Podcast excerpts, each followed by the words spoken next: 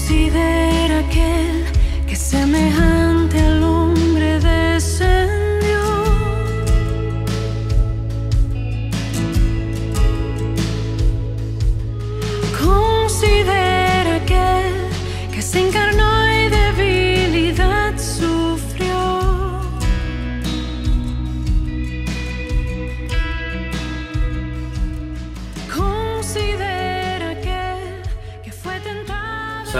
hermanos y amigos que nos están escuchando en esa mañana. Es un gozo poder estar conectados, por así decirlo de alguna manera, eh, por medio de las redes. Y también queremos recordar esa mañana a las madres que están, estamos celebrando su día. Esperemos que pasen una- un, buen día hoy con su familia, a pesar de este tiempo de cuarentena que estamos. Le invito para empezar este tiempo esta mañana que puedan abrir sus Biblias en la carta a los Hebreos, el capítulo 2. Vamos a leer del versículo 1 al versículo 18. En la carta de los Hebreos, el capítulo 2, del versículo 1 al versículo 18. Y dice así la palabra del Señor. Por tanto, debemos prestar mucha atención a lo que hemos oído no sea que nos desviemos. Porque si la palabra hablada por medio de ángeles resultó ser inmutable, y toda transgresión y desobediencia recibió una justa retribución, ¿cómo escaparemos nosotros si descuidamos una salvación tan grande? La cual, después que fue anunciada, primeramente por medio del Señor, nos fue confirmada por los que oyeron, testificando Dios juntamente con ellos, tanto por señales como por prodigios y por diversos milagros y por dones del Espíritu Santo, según su propia voluntad. Porque no sujetó a los ángeles del mundo venidero, acerca del cual estamos hablando, versículo 6. Pero uno ha testificado en cierto lugar diciendo, ¿qué es el hombre para que de él te acuerdes? ¿O el Hijo del hombre para que te intereses en él? Le has hecho un poco inferior a los ángeles, le has coronado de gloria y honor, y le has puesto sobre las obras de tus manos. Todo lo ha sujetado bajo sus pies. Porque al sujetarlo todo a él, no dejó nada que no le sea sujeto. Pero ahora no vemos aún todas las cosas sujetas a él. Versículo 9. Pero vemos a aquel que fue hecho un poco inferior a los ángeles, es decir, a Jesús, coronado de gloria y honor a causa del pa- padecimiento de la muerte, para que por la gracia de Dios probara la muerte por todos. Porque convenía que aquel para quien son todas las cosas y por quien son todas las cosas, llevando muchos hijos a la gloria, hiciera perfecto por medio de los padecimientos al autor de la salvación de ellos. Porque tanto el que santifica como los que son santificados son todos de un Padre, por lo cual Él no se avergüenza de llamarlos hermanos. Versículo 12, diciendo, Anunciaré tu nombre a mis hermanos, en medio de la congregación te cantaré himnos. Versículo 13, y otra vez, yo en Él confiaré, y otra vez, he aquí, yo y los hijos que Dios me ha dado. Versículo 14, así que, por cuanto los hijos participan de carne y sangre, Él igualmente participó también de lo mismo, para anular mediante la muerte el poder de aquel que tenía el poder de la muerte, es decir, el diablo, y librar a los que por el temor a la muerte estaban sujetos a esclavitud durante toda la vida. Porque ciertamente no ayuda a los ángeles, sino que ayuda a la descendencia de Abraham. Versículo 17. Por tanto, tenía que ser hecho semejante a sus hermanos en todo, a fin de que llegara a ser un misericordioso y fiel sumo sacerdote en las cosas que a Dios atañen, para hacer propiciación por los pecados del pueblo. Pues por cuanto él mismo fue tentado en el sufrimiento, es poderoso para socorrer a los que son tentados. Qué gran redentor tenemos, mis hermanos. Vamos a orar en esta mañana. Señor Jesús, tú Señor que, que eres fiel sumo sacerdote, tú Señor que fuiste tentado en todas las maneras posibles y sin embargo permaneciste perfecto Señor en tu obediencia. Gracias Señor porque tú conoces nuestra debilidad. Por lo tanto Señor, guárdanos, oh Dios, de excusar o negar, Señor, nuestra pecaminosidad. Gracias, oh Señor, porque gozosamente podemos recibir tu glorioso intercambio. Y todo eso oramos, Señor, en tu nombre. Amén, amén, amén. Adoremos al Señor en esa mañana.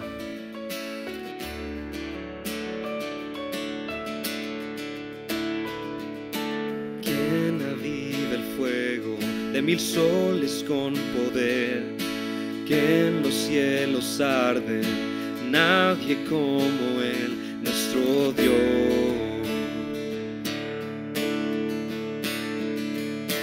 Quien gobierna el mundo, quien levanta y quita el rey.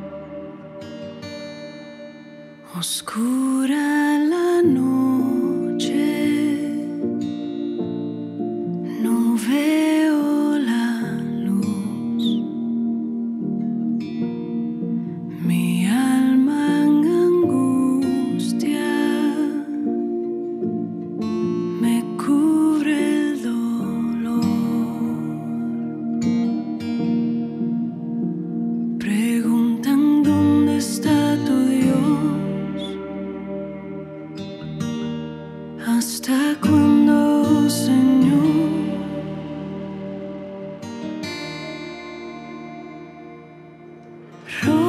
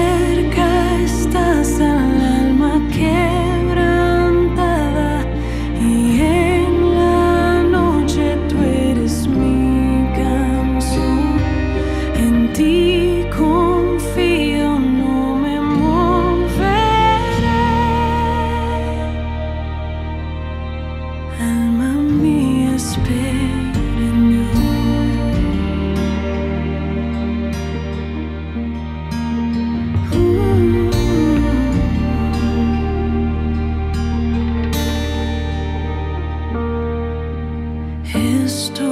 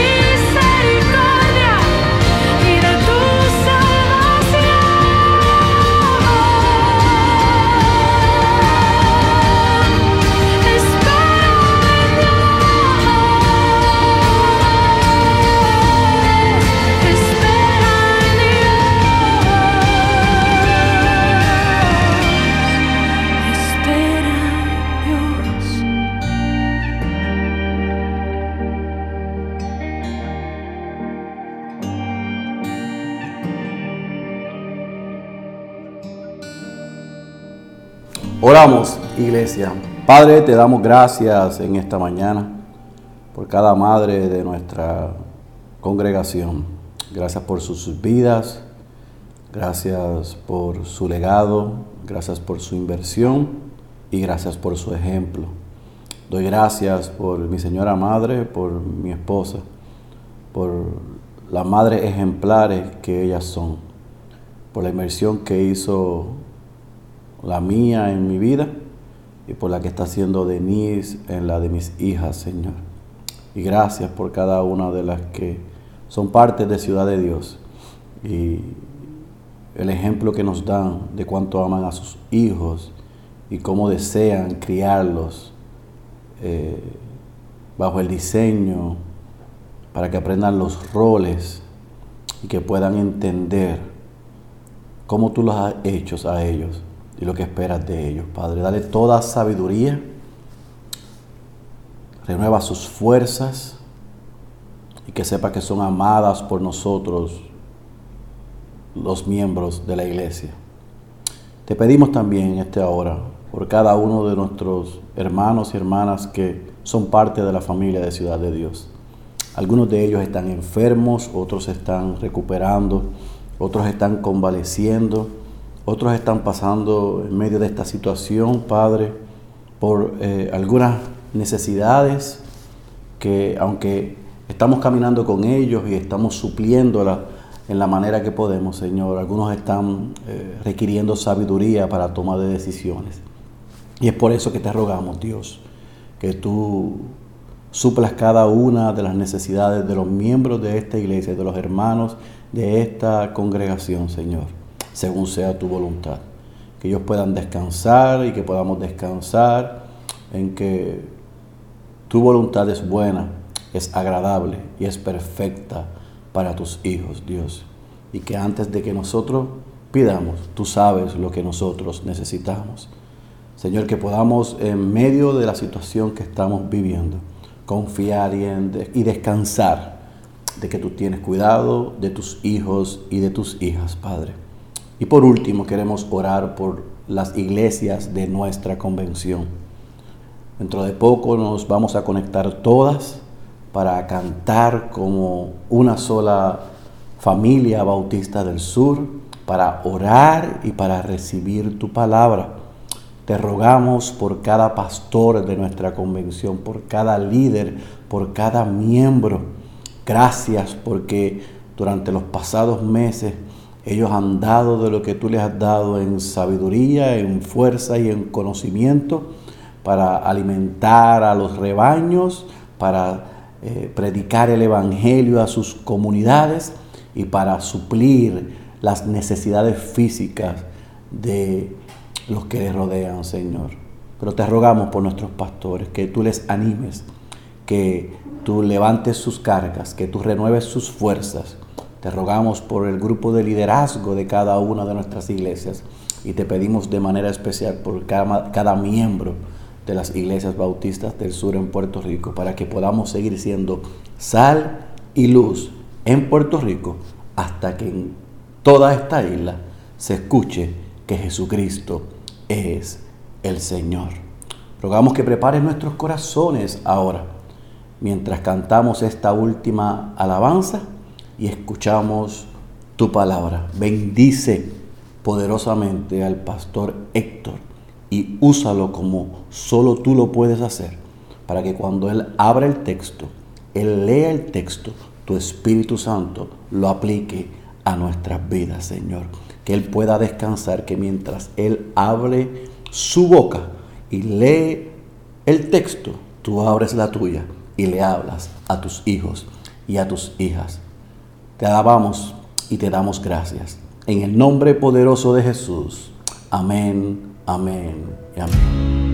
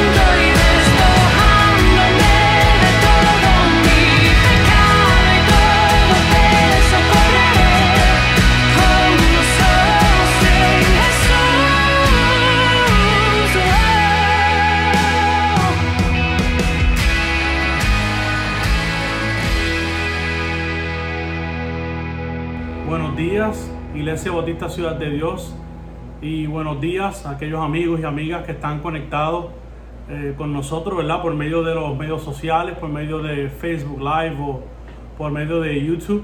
Eh, gracias por estar conectado con nosotros. Eh, antes de decir cualquier otra cosa, quiero darle las felicidades a todas esas madres que están conectadas entre nosotros. Hoy 10 de mayo, ¿verdad? Se reconoce el Día de las Madres.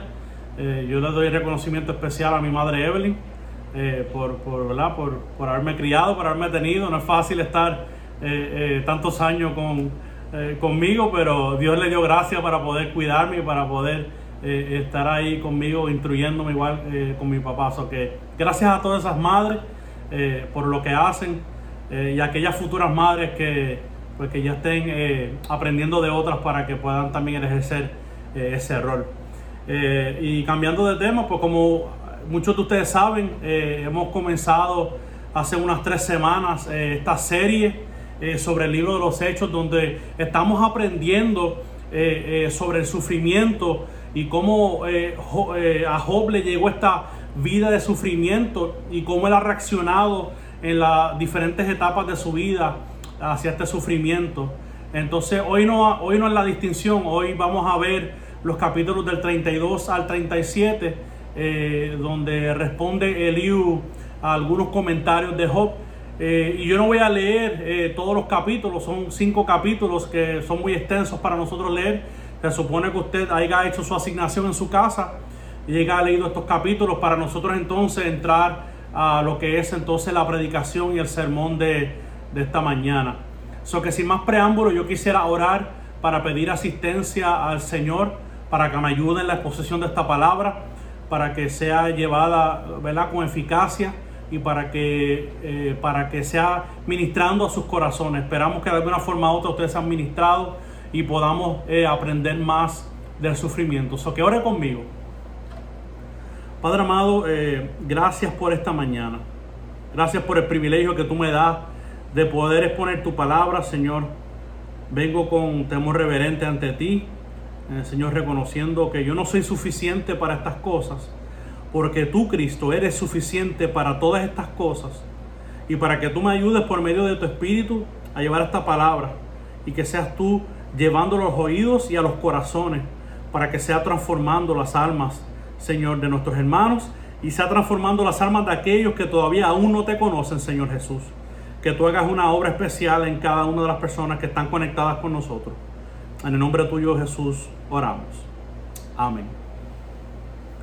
Muchos descansan en el conocimiento que tienen para poder interpretar lo que pasa a su alrededor.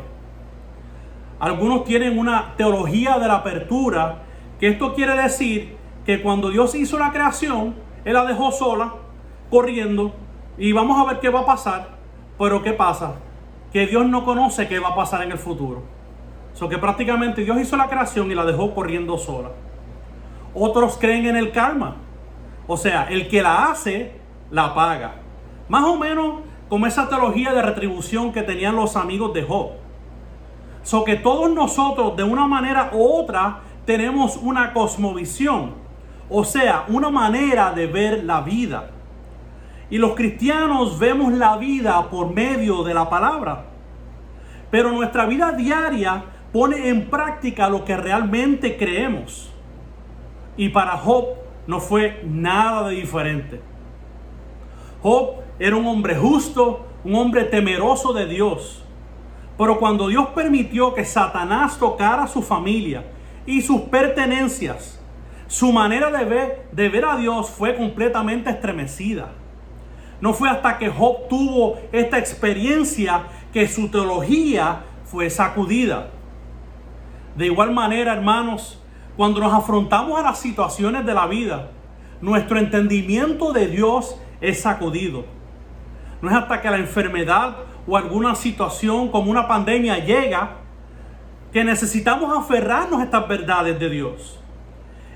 Inclusive, también necesitamos evaluar lo que conocemos de Dios y que lo que conocemos provenga de su palabra y no de alguna idea o de algo que yo simplemente he escuchado de Dios.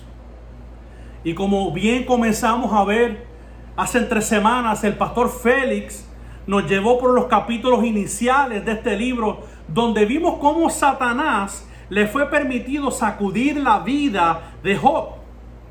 Satanás le quitó a Job todo lo que tenía, sus pertenencias, su familia, sus trabajadores, hasta el punto que su propio cuerpo fue afectado por una enfermedad donde se le hacían llagas en la piel y su carne quedaba expuesta. Asimismo, el pastor Marcos nos mostró la semana pasada la conversación que Job tuvo con sus tres amigos, que son Elifaz, Bildad y Azofar.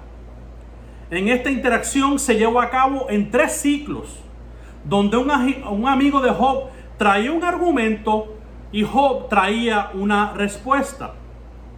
En resumen, lo que, lo que aconteció fue esto, que los amigos de Job lo que hacían eran atribuir a Job pecado y, porque, y por causa de eso le había venido esta calamidad que estaba enfrentando.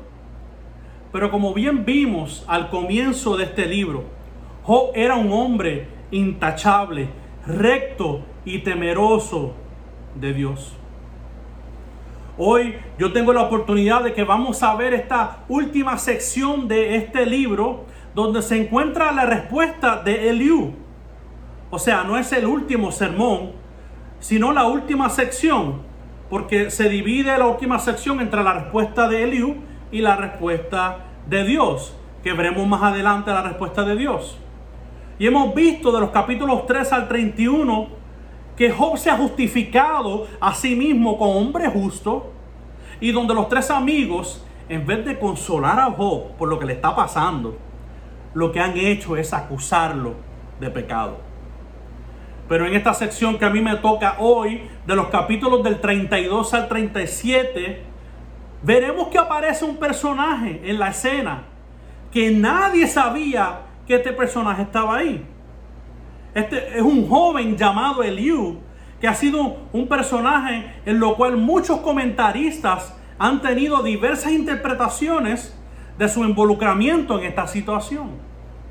Muchos piensan que en esta porción eh, de Job fue introducido más tarde en el libro. Otros piensan que Eliú no fue tomado muy en serio y por eso es que ni tanto ni Job ni Dios contestan sus argumentos. Pero como veremos, y como por lo menos este servidor entiende, es que los comentarios eh, y la respuesta de Eliú son serios y tiene mucho que añadir a la conversación. Y es por eso que vamos a ver en esta mañana que Eliú corrige a Job. Eliú corrige a Job. Ese es el tema que estaremos presentando en esta mañana. Antes que nada, veamos por qué Eliú responde a Job. De los versículos del 1 al 5 del capítulo 32 tenemos una nota introductoria del autor del libro de Job. En esta introducción veremos que los amigos de Job se quedaron sin argumentos porque Job seguía justificándose delante de todos. Es por esto que la ira de Eliú se enciende. O sea, es como si Eliú le dijera, es cierto que ustedes no tienen argumentos contra Job. Miren de la manera que se justifica ante Dios. Pero la realidad es, hermanos, que, que Dios sí ve a Job como justo, como veremos más adelante en el capítulo 42, versículo 7. Pero entonces, ¿qué está pasando aquí? Si Dios ve a Job justo, ¿por qué hay la necesidad de corrección? Lo que pasa es que aunque es cierto que Job es justo, el único que puede justificar a un hombre es Dios. Y, y Eliú ve la necesidad de corregir a Job, ya que él ha dicho cosas de Dios que pudieran mostrar que Dios no es justo. En el capítulo 10, versículo 3, Job pregunta, ¿es justo para ti oprimir, rechazar la obra de tus manos y mirar con favor los designios de los malos? Mire lo que Job también dice en el capítulo 30, versículo 21. Te has puesto cruel conmigo. Con el poder de tu mano me persigues. Mire lo que un comentarista dijo acerca de esto. Los amigos de Job dijeron que él estaba sufriendo porque él había pecado. Eliú dijo que Job había pecado porque estaba sufriendo. Son dos cosas completamente distintas. Y en esta prueba que Job vemos que él está chocando en su teología. Él está chocando con los, los preceptos, los pensamientos que él tiene sobre Dios. Y es por eso que su teología está chocando. Es cierto que este relato comenzó con Satanás diciéndole a Dios que Job negaría a Dios si ponía su mano sobre él. Pero ya este no es tanto el problema que estamos viendo ahora. En ningún momento Job ha negado a Dios. Más bien lo que vemos ahora es a Job representando equivocadamente el carácter y la naturaleza de Dios. Y esta es la causa de la intervención de Eliú. Ciertamente él no esperaba hablar con Job. De hecho, el texto nos dice en el capítulo 32, versículos 6 y 7, que Eliú tenía temor de hablar, porque él era joven y que era tímido en declarar sus pensamientos, porque los amigos de Job eran avanzados en edad. Y Eliú pensaba que ellos tendrían las respuestas adecuadas, porque con los años viene la, la sabiduría, y por lo menos eso pensaba Eliú. Pero Eliú se dio cuenta que este no era el caso. Mira lo que él dice en el capítulo 32, versículo 9. Los de muchos años quizás no sean sabios, ni los ancianos entienden justicia. O sea, el entendimiento de los amigos de Job era erróneo, porque culpaban a Job de pecado. Pero Eliú no culpó a Job de pecado por causa de su sufrimiento, pero sí le hizo ver su error de hablar de Dios de la manera que lo hizo. Y por eso es que yo creo que la ira de Eliú es completamente justificada. Podemos ver allá en el capítulo 32, versículos 18 y 19. Eliú dice, porque estoy lleno de palabras dentro de mí el espíritu me constriñe. He aquí mi vientre es como vino sin respiradero. Está a punto de reventar como odres nuevos. Wow, qué pasión que tenía Liu. Aquí podemos ver eh, una imagen parecida a la del profeta Jeremías en el capítulo 20, versículo 9, donde dice que Jeremías tenía un fuego ardiente en sus huesos por querer hablar la palabra de Dios al pueblo. Por otro lado, algunos piensan que Eliú tenía una actitud arrogante, pero nosotros también debemos de tener como Eliú celo por la gloria de Dios, celo por defender el carácter de, de quién es Dios. Y yo creo que es por eso y por esto que Eliú tiene la sección más grande de este libro. Y su intervención está dividida en cuatro discursos. Y ni Job ni sus amigos tienen contestación alguna a sus palabras. El hecho que los amigos ni Job le contestan a Eliú no puede ser porque, porque no había importancia en las palabras de Eliú. Pero en mi opinión es porque se quedaron sin argumentos en que refutarle a Eliú. Por otra parte, mi intención en esta mañana no es eh, declarar o exponer cada versículo a versículo porque obviamente que no nos daría tiempo, pero que podamos ver algunas porciones específicas de los capítulos del 32 al 37 para ver las argumentaciones de Eliú, para ver la, la importancia, la importancia de las palabras de este joven Eliú. Y es por eso que podemos ver en el capítulo 33, versículo 13, donde Eliú le hace la pregunta a Job, ¿por qué te quejas contra él diciendo que no da cuenta de todas sus acciones? Y en varias porciones de las escrituras, como en el capítulo 9, versículo 3, versículos 15 y 16 del capítulo 9, vemos que Job se queja y también da a entender que quiere una vista con Dios para exponer su caso, pero que Job no tendría palabras para responder. Pero Eliú le dice a Job que es evidente que Dios habla, Lo que pasa es que Job no se da cuenta de que Dios está hablando. Y Eliú usa una ilustración para decirle a Job la forma en la que Dios habla. Le dice que es por medio de un sueño, por medio de una visión nocturna, un sueño profundo y mientras dormitan en sus lechos. Y Christopher Ash, este comentarista dice, el énfasis no es en las experiencias de sueños. Sería un error tratar de caracterizar cada una, pero en el hecho que Dios pone temor sobre el pecado. ¿Y cómo Dios pone este temor sobre el pecado? El comentarista nos dice que es lo que llamaríamos la voz de una conciencia culpable. Por lo que entonces podemos ver que esto ocurre por causa de los versículos 17 y 18. Que Dios abre la conciencia de los hombres para librarlo del orgullo y que su vida no pase al Seol, que no pase al castigo eterno. Para que lo entendamos, hermanos, de una manera más fácil, lo podemos comparar con la vida del apóstol Pablo. En 2 Corintios 12, 7, donde Dios le puso un aguijón en la carne para librarlo de volverse orgulloso. Por lo tanto, Eliú es como si le estuviese diciendo a Job, hace rato que Dios te habla, pero no te das cuenta. Tu sufrimiento impide que lo escuches y lo que Dios está haciendo en tu vida.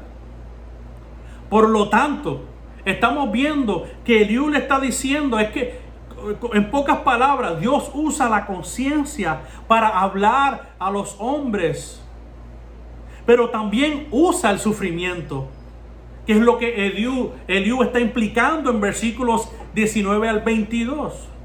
Que Dios puede usar el sufrimiento para atraer a los hombres al arrepentimiento. Me gustó mucho esta cita que leí de C.S. Lewis. Él dice, Dios susurra en nuestros placeres, habla a nuestras conciencias, pero grita en nuestros sufrimientos es un megáfono para despertar a un mundo sordo. Queridos hermanos, el arrepentimiento no es solo para aquellos que no conocen a Dios, pero también para los creyentes que, para, que puedan como Job de alguna manera cuestionar los propósitos de Dios. Igualmente vemos, hermanos, eh, Eliú defendiendo la justicia de Dios en el capítulo 34, versículos del 10 al 15.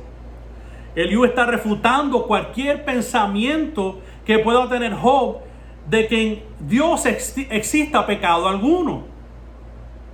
En ninguna parte de los discursos de Job vemos que, que él culpa a Dios de pecado, pero con la arrogancia y la actitud de Job fue necesario decirle a Job que Dios es totalmente justo en esta sección, Eliú ve a Dios como un gobernante que juzga correctamente a los hombres y a las naciones.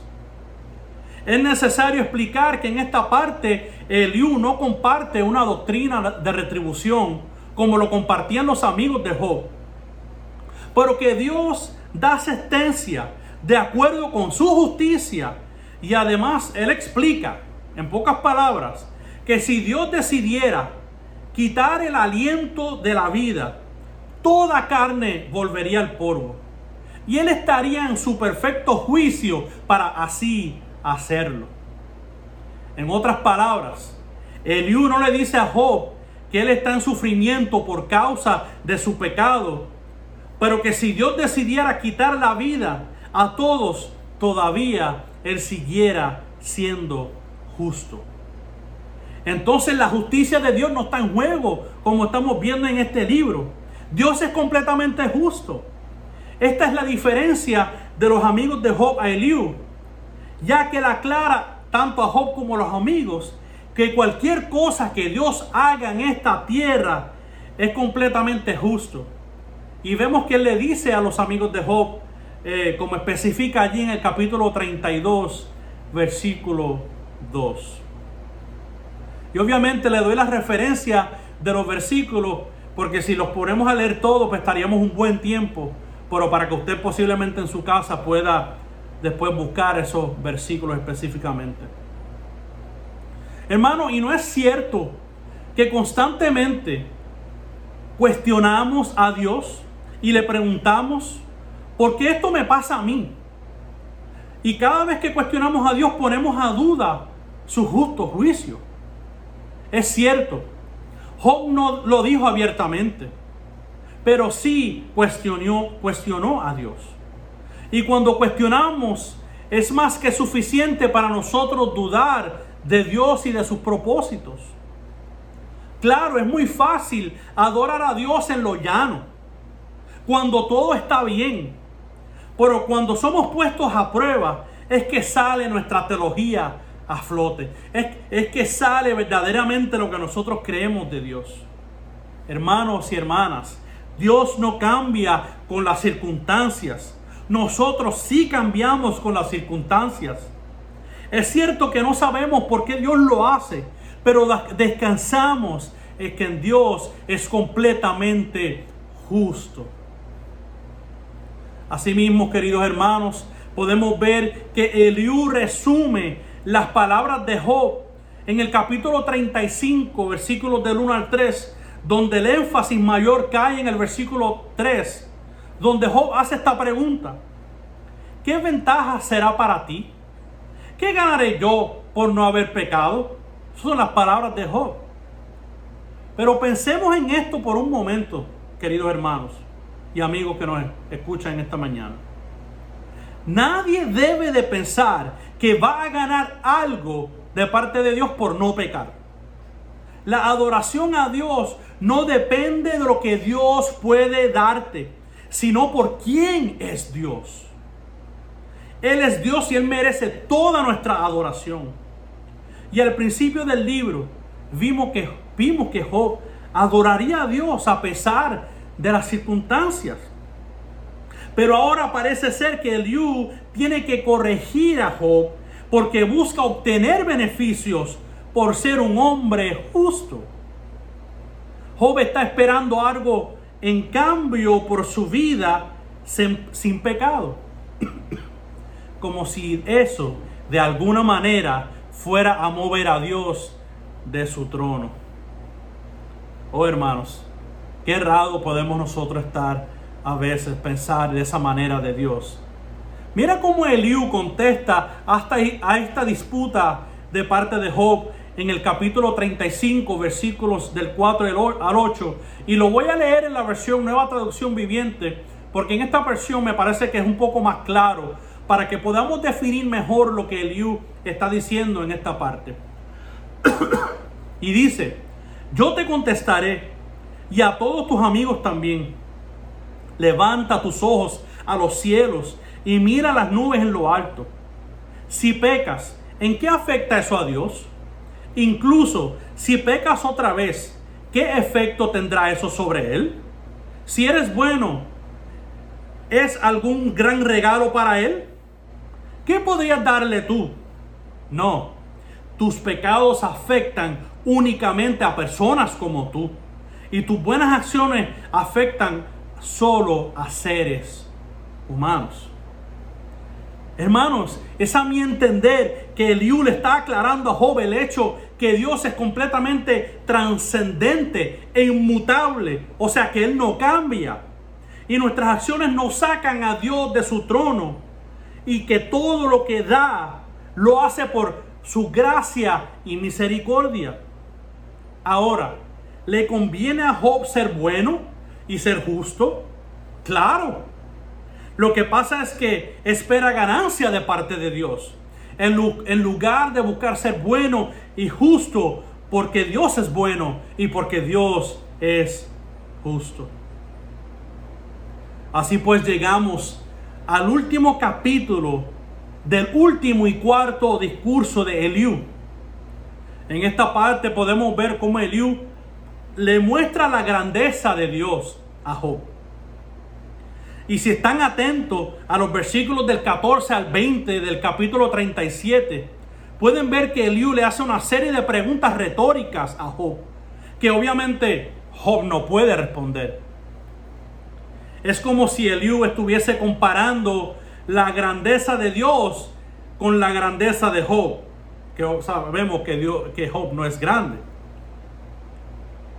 O sea, ya que Job ha cuestionado la justicia de Dios y se ha justificado delante de sus ojos como alguien que no merece este sufrimiento, estas preguntas Eliú las hizo con la intención de que él no pudiera contestarlas. Mire nuevamente lo que dice en el capítulo 37, versículos del 14 al 20. Leo nuevamente en la versión nueva traducción viviente porque me parece que lo define de una manera clara que nosotros podamos entenderlos hoy. Le pregunta Eliú, mire estas preguntas retóricas que él le hace. Job, presta atención a esto. Detente y considera los maravillosos milagros de Dios. ¿Sabes cómo Dios controla la tormenta y hace que los relámpagos salgan de las nubes? ¿Entiendes cómo Él mueve las nubes con maravillosa perfección y destreza? Cuando te sofocas de calor dentro de tus ropas y el viento del sur pierde su fuerza y todo se calma, Él hace que los cielos reflejen el calor como un, como un espejo de bronce. ¿Puedes tú hacer eso? Entonces, enséñanos qué decirles a Dios.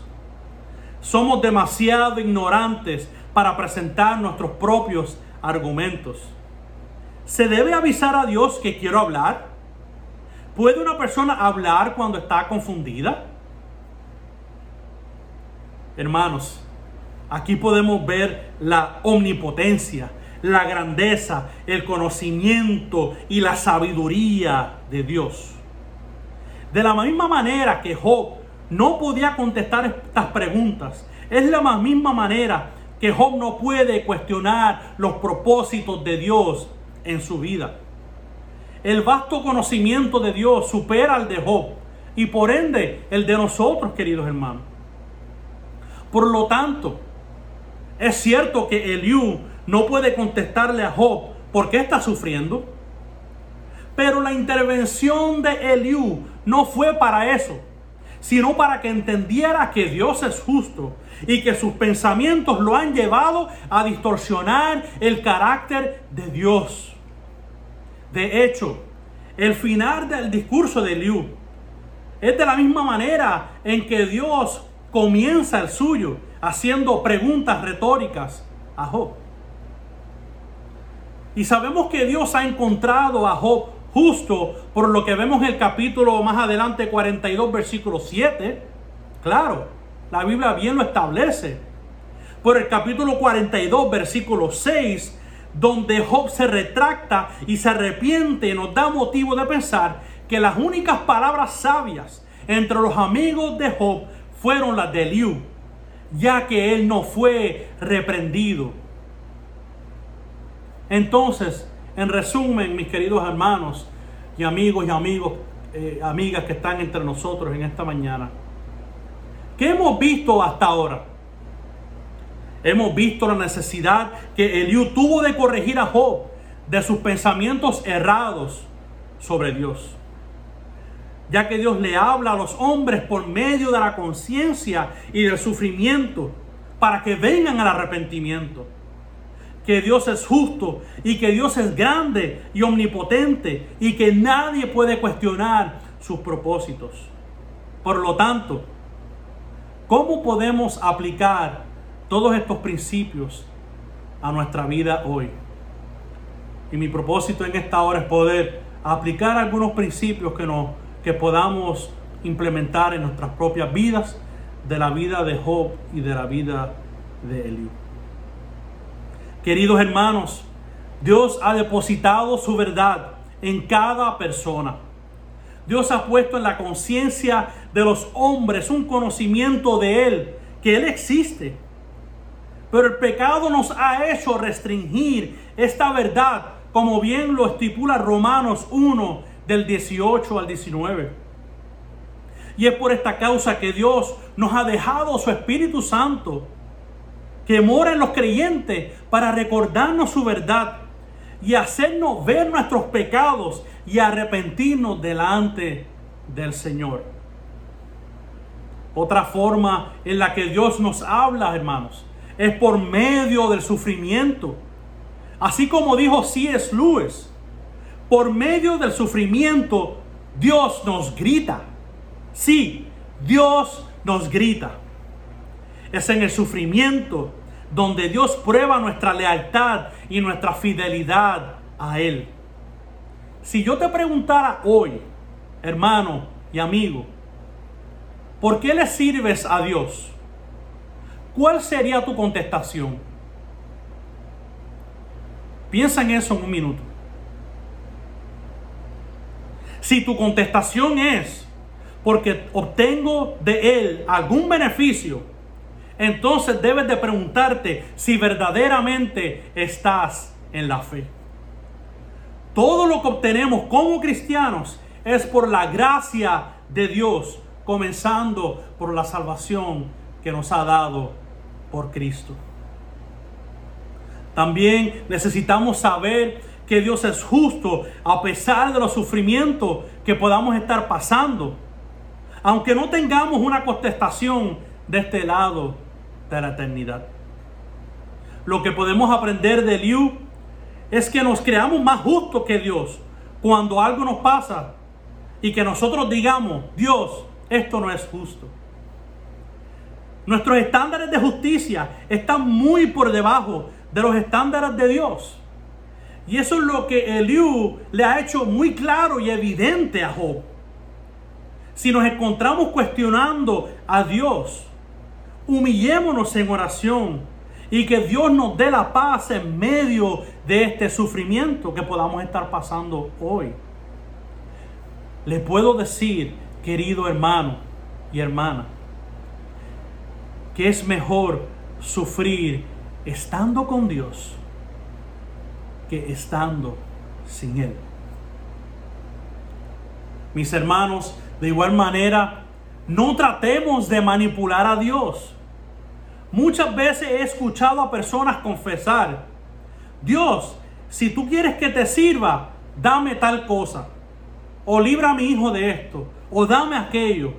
Por favor, querido hermano, no haga eso. Querido amigo, no hagas eso. Dios no contesta a tus demandas. Dios es inmutable. O sea que no cambia. Y no es afectado por nuestros estados de ánimo si nosotros decidimos no servir a Dios porque no nos dio algo que queríamos, lo que hacemos es que damos a demostrar que no amamos a Dios por quien es Él y que solo lo amábamos por algo que nos podía dar. Este es el peligro del Evangelio de la prosperidad. Dios no es movido por tu ofrenda. Toda contestación que Dios da es meramente por su gracia. Hermanos, todos nosotros necesitamos a alguien en nuestras vidas que nos pueda aconsejar palabras sabias. Necesitamos personas que puedan llegar al punto de refutar nuestras declaraciones o quejas en contra de Dios. Y vivimos en una sociedad hipersensible al hecho que alguien piense distinto a mí o piense distinto a usted. Y esto es una mentira del diablo, querido hermano. Una persona puede amarte y no tiene que estar de acuerdo contigo. Busquen amistades sanas, que conozcan a Dios, que les pueda exhortar y reprender cuando están mal con Dios. Por esto Dios nos ha dejado la iglesia además de compartir el Evangelio, que es nuestro propósito como iglesia, también es para que vivamos juntos en comunidad, como lo hemos aprendido en estos últimos meses en nuestros estudios bíblicos. Los verdaderos amigos son aquellos que te dicen, que no te dicen lo que tú quieres escuchar, que no te dicen lo que tú quieres escuchar, pero los que te retan a crecer en tu vida en santidad y que aprendas más de Dios y de su obra Finalmente, como nos dijo el pastor Félix al inicio de esta serie, que Job es un tipo de Cristo. Esto se refiere que Job precede y apunta a los sufrimientos de nuestro Salvador. Así como Job sufrió sin hacer ningún mal, también Jesús sufrió sin hacer ningún mal. Pero aunque es cierto que Job nos apunta a la persona de Cristo, también podemos ver cómo se queda corto de la vida de Cristo. Sí, Job era justo, pero esto no quería decir que era sin pecado. Ciertamente Job tenía pecado y él necesitaba un mediador como tú y como yo. Él era propenso al pecado también. Y en varias ocasiones Job pedía un mediador a Dios que pudiera apelar su caso contra él. Y Eliú, de una manera prefigurada, pudo ver la necesidad que Job tenía de este mediador, que tuviera misericordia y que lo rescataría. Y ya que Eliú sabía que el, uno, el único que puede rescatar al hombre es Dios mismo. Y esto es lo que vemos evidente en el capítulo 33, de los versículos del, del 23 al 28. Lo leo en la versión, la Biblia de las Américas. Si hay un ángel que sea su mediador, uno entre mil, para declarar al hombre lo que es bueno para él, y que tenga piedad de él, y diga, líbralo de descender a la fosa.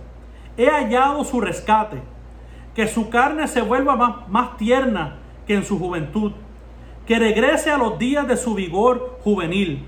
Entonces orará a Dios, y él lo aceptará, para que vea con gozo su rostro y restaure su justicia al hombre.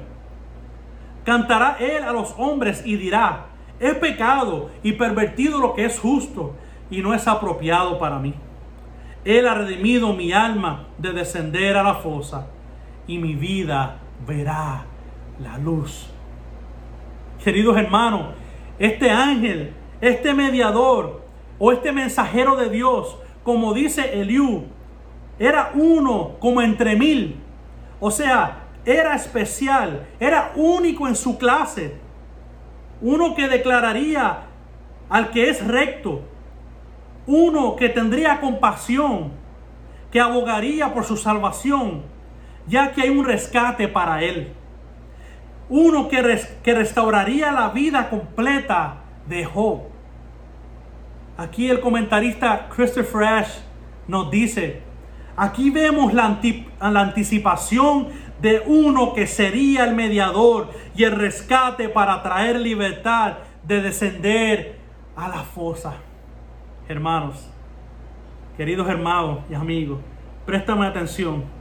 Yo sé que me estás prestando atención.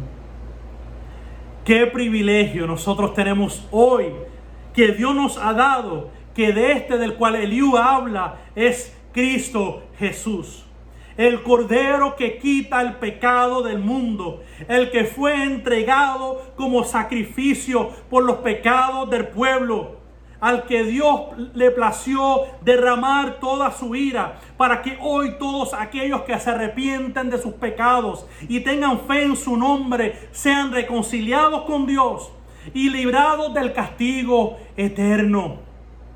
Aquel que fue justo por los injustos que se hizo pecado sin haber pecado. Aquel que cerró su boca y fue llevado al matadero para ser castigado por los pecados que tú cometiste y por los que yo cometí. No hay nadie que se pueda justificar ante un Dios todopoderoso. No hay nadie que pueda decir que no haya pecado delante de Dios. No hay algo que alguien le puede ofrecer a Dios para que Él vire su rostro en agrado.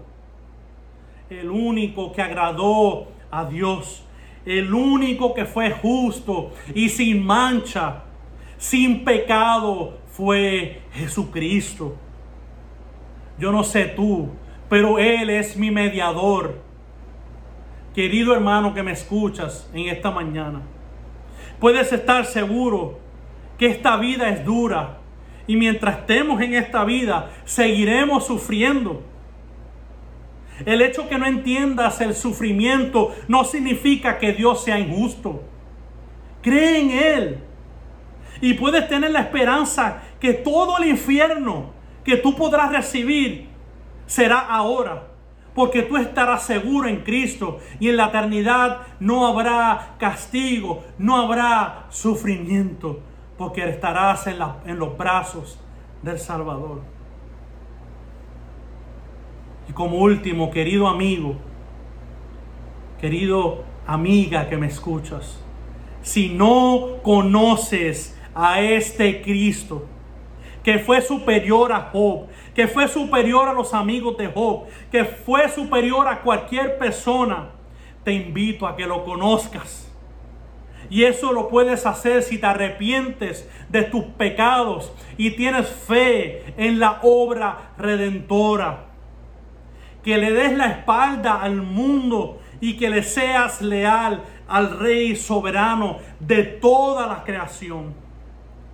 Te prometo que aunque sigas sufriendo aquí y ahora, estos sufrimientos no se compararán, no se compararán con la gloria que te espera en los cielos con Cristo.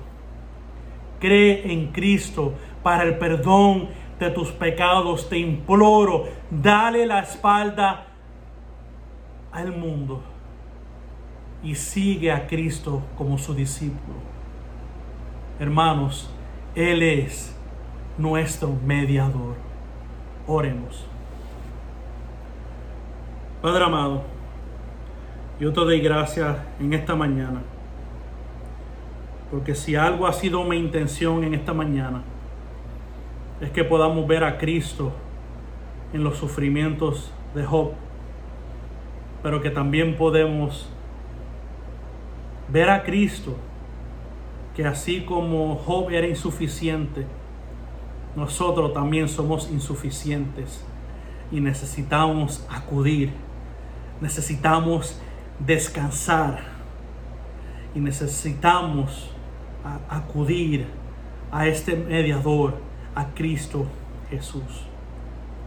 Sí que es cierto que no podamos abrazar a cabalidad porque Dios permite los sufrimientos en esta vida, pero que si algo vemos que es parte de su propósito. Tenemos el ejemplo en la vida de Job, tenemos el ejemplo en la vida de Cristo y tenemos el ejemplo en la vida de los apóstoles que sufrieron por causa del Evangelio. Señor, abre los ojos de los ciegos en esta mañana. Abre los corazones de mis hermanos que son creyentes, que te aman, pero se pueden estar cuestionando como Job. ¿Por qué este tiempo de pandemia? ¿Por qué tanta gente está sufriendo? Que podamos acudir a ti y que reconocer y que nosotros digamos, Padre, yo no entiendo, pero veo en tu escritura que tú eres justo. Y yo te voy a adorar, no por lo que tú me puedas dar, pero te voy a adorar por quien tú eres. Gracias en esta mañana. Que podamos pasar el resto de este día meditando en esta palabra, reconociendo que tú eres soberano sobre toda la creación. Que tú seas glorificado. Gracias Jesús. Amén.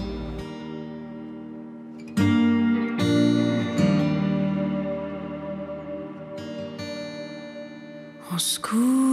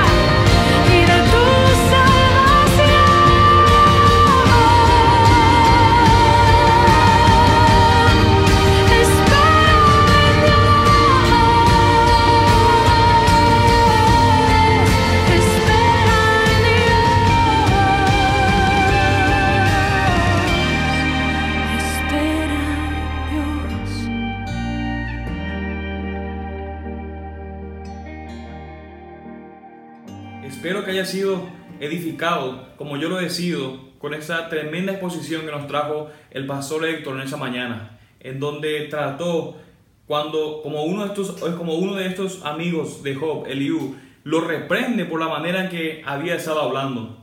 Pero también, como hemos visto hoy y como hemos visto anteriormente, hemos visto en el libro de Job que Job de cierta manera quiere ver cara a cara a Dios para reclamarle o para, para justificarse, pero al mismo tiempo está aterrorizado ante eso de presentarse delante de Dios. De manera que como hemos visto también, él anhela entonces un mediador, incluso un redentor. Y mis hermanos, como bien lo dijo el pastor Héctor esta mañana, en Cristo nosotros tenemos ese redentor y ese mediador que está al lado de Dios, pero que también está al lado de nosotros y que intercedes, intercede, perdón, por nosotros al Padre. Así que mis hermanos, en Cristo ahora tenemos a alguien que es la expresión del amor de Dios y al mismo tiempo también es, es el que apacigua la ira de Dios. Así que el libro de Job, como hemos visto en esta mañana, nos señala a un mayor Job, a Cristo, y que eso, mis hermanos, alienta a nosotros a que podamos perseverar en la fe hasta el final. Gracias, Pastor Héctor, por ese tremendo mensaje. Y también recordarles en esta mañana las actividades que tenemos como iglesia. Recordar que todos los lunes tenemos la escuela para padres, en donde estamos siendo edificados y instruidos con el pastor Marcos Peña de cómo ser mejores padres y instruir a nuestros niños en el camino del Señor. También todos los miércoles continuamos con nuestro estudio a las 7, donde la semana pasada, la semana pasada perdón, empezamos el nuevo libro que vamos a estar enseñando que es Comunidad Convincente. ¿Qué es una comunidad? ¿Qué, es una comunidad sobrenatural? Todos esos temas estamos tratando los miércoles con esta nueva serie, La Comunidad Convincente. Así que únase a nosotros. También los jueves a las 7 pm, las mujeres siguen sus estudios en Libre en Verdad, donde están estudiando acerca de el diseño de Dios para las mujeres. También los viernes tenemos a las 3 pm nuestra reunión con los jóvenes universitarios o los preuniversitarios con la V. Así que si tiene un joven universitario que va a estar por entrar a la universidad, por favor invítelo a que se una, que se comunique conmigo para que pueda ser parte de ese tremendo tiempo que estamos teniendo estudiando acerca de la apologética cristiana. También, como todos los sábados tenemos programa en la, en la emisora Radio Redentor a las 5, ahora vamos a tener los viernes a las 8 pm. Así que los sábados continuamos con nuestra serie en el libro de Hechos que hemos predicado ya, pero ahora vamos a empezar los viernes a las 8 pm con una nueva serie que es que estamos predicando ahora, el libro de Job. Así que únase los viernes a las 8 y los sábados a las 5 pm. Y así el próximo domingo también continuamos con esta serie que estamos teniendo, el libro de Job, Dios en el sufrimiento. Así que vamos a orar esta mañana para despedir nuestro tiempo de hoy. Padre, te alabamos, Señor, porque tú eres, Señor, el Dios soberano, tú eres, Señor, un Dios justo y el que controla todas las cosas. Ayúdanos a vivir siempre teniendo en cuenta, Señor, quién tú eres, en quién hemos creído, Señor. Y gracias a Dios porque tenemos un mediador, que es el Señor Jesucristo, por el cual ahora podemos acercarnos a ti. Gracias Dios por la obra que tú has hecho a través de tu Hijo en la cruz. Padre, ayúdanos a vivir de acuerdo a, a esa gran verdad y recordar, Señor, que tenemos esperanza, aún en medio de la dificultad y aún cuando la dificultad no salga en esta tierra. Pero podemos descansar y tener fe en que tú un día, Señor, nos vas a reivindicar por medio de la obra de Cristo. Gracias por ese tiempo y todo esto lo pedimos en el nombre de tu Hijo. Amén, amén, amén. Que el Señor les bendiga. Cerca estás al alma que